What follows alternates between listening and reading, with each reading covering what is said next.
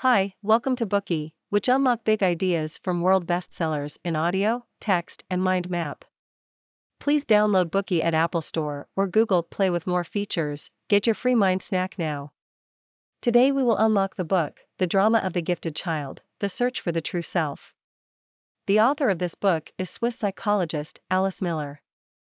During 20 years of the psychoanalytic practice, certain patients drew her attention. These patients had some traits in common.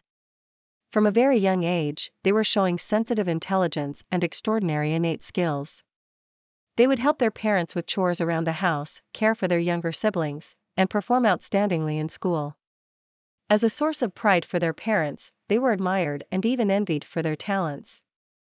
However, behind this bright facade, all of them have experienced endless emptiness, depression, self alienation, and felt that their life had no meaning.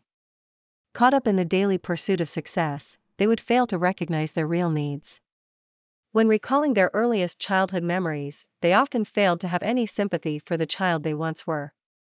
Not only did they lack respect for the emotional world of their childhood, but, sometimes, even showed derision and irony towards their early experiences.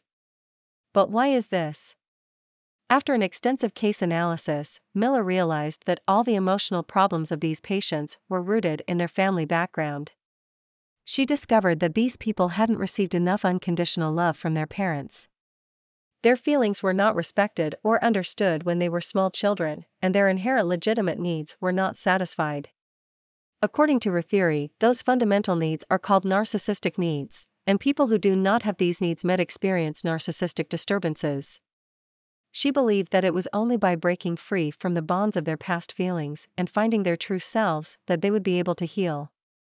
For that reason, she outlined a course of therapy to help people with narcissistic disturbances face their past and their parents' issues. The treatment was aimed at helping them open the door into their consciousness, reconstruct their inner world, and create a new life.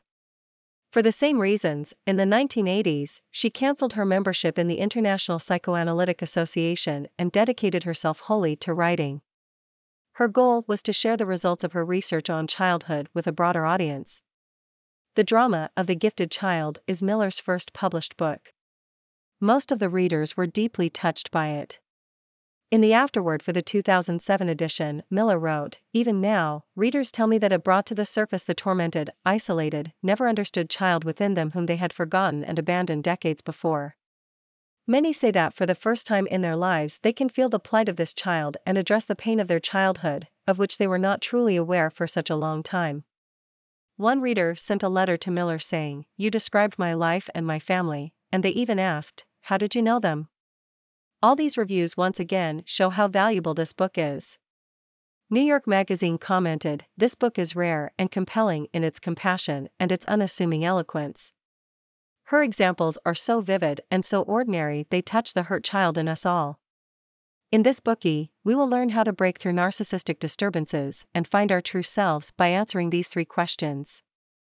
Part 1 What are the causes of narcissistic disturbances? Part 2 What are the implications of narcissistic disturbances in people's lives? Part 3 How can psychotherapists help people with narcissistic disturbances? Part 1 What are the causes of narcissistic disturbances? As we mentioned previously, all children have legitimate narcissistic needs. It is one of their first needs the moment they are born. Children must be raised in an atmosphere of respect and acceptance of their feelings. This kind of environment is absolutely necessary for developing healthy self esteem, building up a high sense of self worth, and a good self image. Otherwise, they will spend their whole life looking for the understanding, respect, mirroring, and appreciation that they never received from their parents. If a parent's own narcissistic needs have not been met, they will also continue to search for acceptance. At some point, they will find out that the most natural outlet for gratifying their needs is their own children. Newborn babies and small children depend on their parents. To avoid losing their support, children will do whatever is possible to obey them. At this point, completely unconsciously, parents might try to satisfy their narcissistic needs through their child, whom they see as their possession.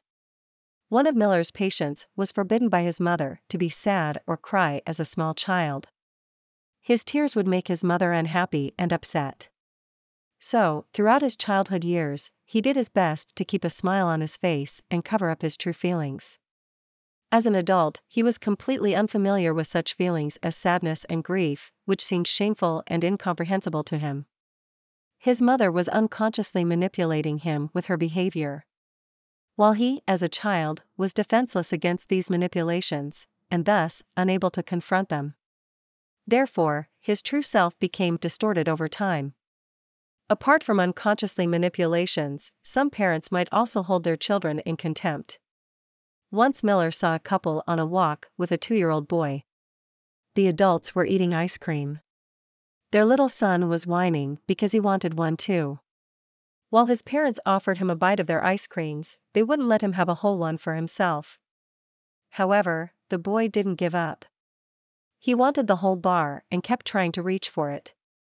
This went on for a while, the parents repeatedly placed an ice cream bar in front of the boy's face for him to have a bite.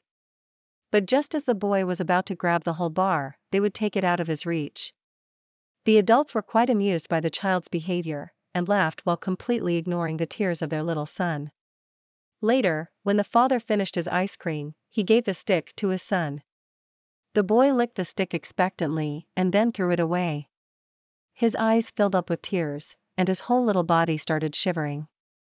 None of these actions concerned the parents and they continued on their walk. However, Miller saw the little boy's tears and frustration. She knew that the problem was not that he didn't get to eat the ice cream, but that he wanted to hold the ice cream bar on the popsicle stick, just like everybody else. His wish was not understood and was seen as a source of amusement. He was too small to express himself clearly to his parents. But can we call his parents heartless? Not really. They too have also once been insecure and completely helpless children.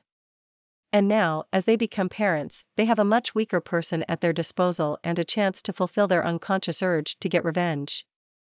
In this way, they pass on the pain they once felt as small children through their current status and power. Contempt for their small and weak child turned into a way of escaping their own helplessness. And just like that, by using unconscious manipulation, parents fulfill their narcissistic needs. However, in this process, children lose the space to experience their own emotions and feelings. Why? Because for them, losing their parents' love equals death. To keep that love, they kill some of their feelings. In other words, they adapt in order to not to lose their parents' love. These parents and children become codependent. Parents achieve recognition from their child's sense of dependence. The child's love, appreciation, and obedience give them a feeling of power. And children, unable to rely on their own emotions, adopt parental values to become just what their parents want them to be. When these children grow up, they only reveal what they know others want to see.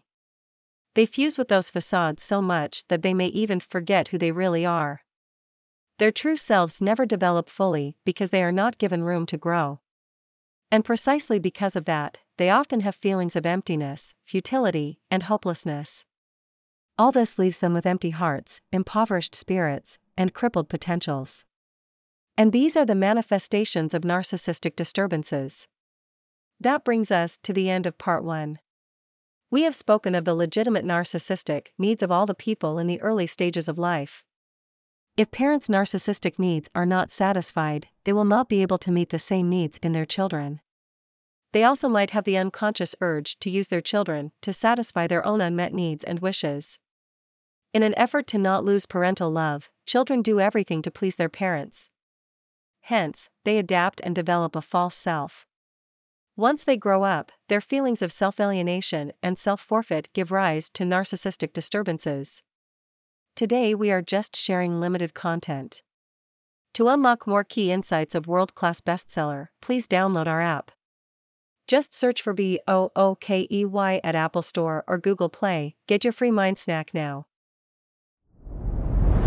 Dir hat dieser Podcast gefallen? Dann klicke jetzt auf Abonnieren und empfehle ihn weiter. Bleib immer auf dem Laufenden und folge uns bei Twitter, Instagram und Facebook.